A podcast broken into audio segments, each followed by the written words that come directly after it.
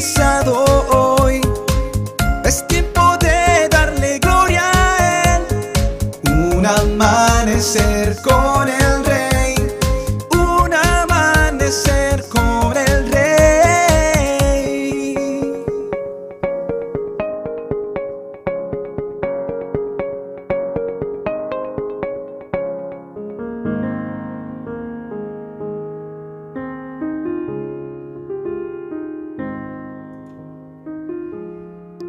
Y Jehová dijo a Caín, ¿dónde está Abel tu hermano?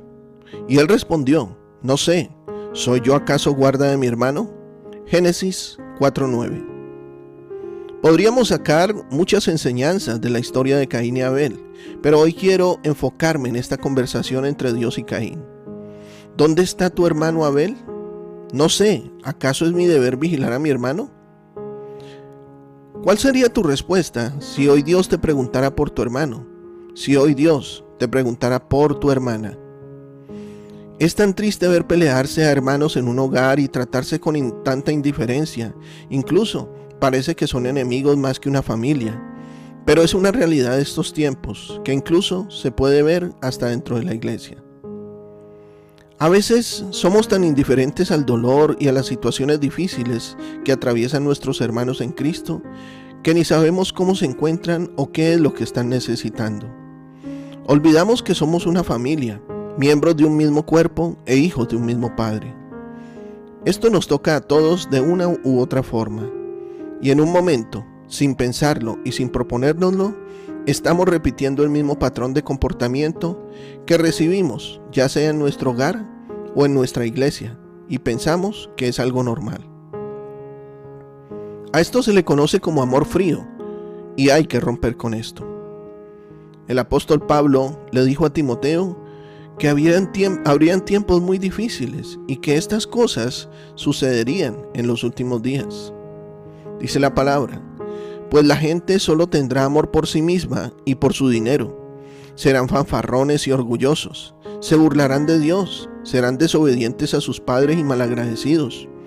No considerarán nada sagrado, no amarán ni perdonarán, calumniarán a otros y no tendrán control propio. Serán crueles y odiarán lo que es bueno. Traicionarán a sus amigos, serán imprudentes, se llenarán de soberbia y amarán el placer en lugar de amar a Dios. Segunda de Timoteo, versículo 3. Sin lugar a dudas, la falta de Dios en nuestras vidas puede llevarnos a cometer errores y actos que no le agradan a Él, como vivir peleados o tratar con indiferencia a nuestros hermanos, actitudes que no deben existir entre nosotros. Primera de Juan 4, versículos del 7 al 8 dice, porque el amor viene de Dios. Todo el que ama es un hijo de Dios y conoce a Dios, pero el que no ama no conoce a Dios porque Dios es amor. El verdadero amor debe reflejarse en nuestras acciones, amando a nuestro prójimo como a nosotros mismos, ofreciendo nuestro tiempo y amor incondicional para brindarles el apoyo que necesitan. Esto va en todas las direcciones. Recuerda que tus pastores también son tu prójimo y tus hermanos en Cristo, y esto también aplica en sus vidas. ¿Sabes realmente cómo están tus pastores? ¿Necesitarán en este momento de tu apoyo? Si por cualquier circunstancia se te ha dificultado también restablecer las relaciones con tu hermano o hermana, comienza a debilitar la oposición. Debilítala espiritualmente orando por él o por ella. Bendícele y rodéalo en oración y muy pronto Dios los enlazará con sus lazos de amor. La palabra del Señor dice, así distinguimos entre los hijos de Dios y los hijos del diablo. El que no practica la justicia no es hijo de Dios, ni tampoco lo es el que no ama a su hermano. Primera de Juan 3:10. Demostremos amor a nuestros hermanos con acciones y no solo con palabras. Y si Dios nos pregunta hoy, ¿dónde está tu hermano?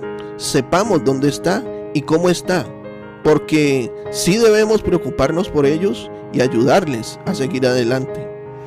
Pidámosle hoy a Dios que nos dé de ese amor sacrificial que tuvo Jesucristo y que podamos ver a los demás con ojos de compasión y que hoy renunciemos a todo amor frío y que Dios hoy nos dé la oportunidad de hablar con un hermano y ser de bendición en su vida.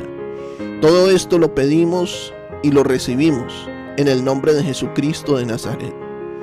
Que Dios te bendiga hoy y que todos tus planes en esta semana sean victoriosos. Bendiciones, te habló tu pastor y amigo Emmanuel Cortázar. Si deseas conocer más acerca de nuestros temas o asistir a nuestros servicios, escríbenos a nuestro correo en la o síguenos en Facebook e Instagram como arroa iglesia en la casa del rey.